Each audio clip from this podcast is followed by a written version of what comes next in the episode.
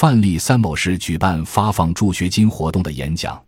各位家长、同学们、同志们，在举国上下迎接国庆节的美好时节，我们在这里举行金秋助学活动助学金发放仪式。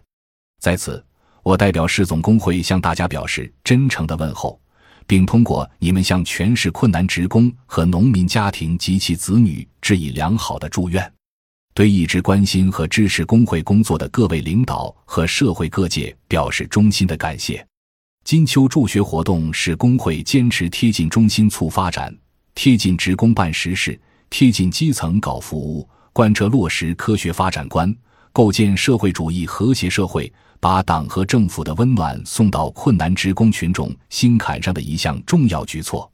积极开展助学活动，广泛动员社会力量关爱贫。困大学生是各级工会组织服务党和政府工作大局、努力构建社会主义和谐社会的具体体现。今年以来，全市各级工会组织认真开展深入学习实践落实科学发展观活动，贯彻落实组织起来、切实维权的工会工作方针，大力弘扬工人阶级团结互助的优秀品质和中华民族扶贫济困的传统。得到了社会各界的认可和职工群众的好评。当今，我国改革开放和社会主义现代化建设取得了举世瞩目的伟大成就，人民的总体生活水平不断提高。但是，受国际金融危机的影响，部分困难职工和返乡农民工的生活出现了一些暂时的困难，尤其是困难职工开展金秋助学活动。就是要动员各级工会组织及社会各界积极行动起来，共同帮助寒门学子渡过难关，让他们平等地享有受教育的权利，成为社会上的优秀人才。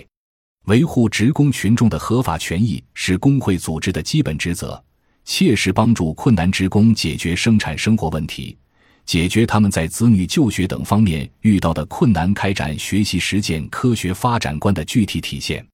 实施金秋助学。打造工会品牌，各级工会组织要进一步发挥自己的优势，不断创新助学方式，拓宽筹资渠道，完善长效机制。对特困职工子女的助学活动，从成成年开始到今年，市总工会已经为成成名贫困大学生发放助学金成成多万元。今年我们共筹资成成万元，资助成成名贫困大学生。这虽然是个不大的数字。但它发扬了工人阶级团结互助的优秀品质，加强了党和人民群众血肉联系，体现了全市工会组织对困难职工和农民工的关爱，产生了良好的社会影响，深受广大职工群众的欢迎和社会各界的好评。全市各级工会组织要把金秋助学这项惠及困难职工和农民工及其子女的大好事办好办实，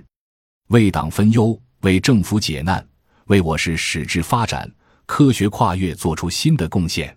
今天参加领取助学金的学子，你们克服家境贫寒的困难，努力学习，体现了一种坚韧不拔、奋发向上的精神。希望你们要继续发扬这种精神，把党和政府的关怀、工会组织的关爱化为奋发学习的动力，在逆境中奋进，树立远大的理想，认真学习，积极进取。努力使自己成为国家的栋梁之才，以优异的成绩报效祖国，回报家乡。谢谢大家。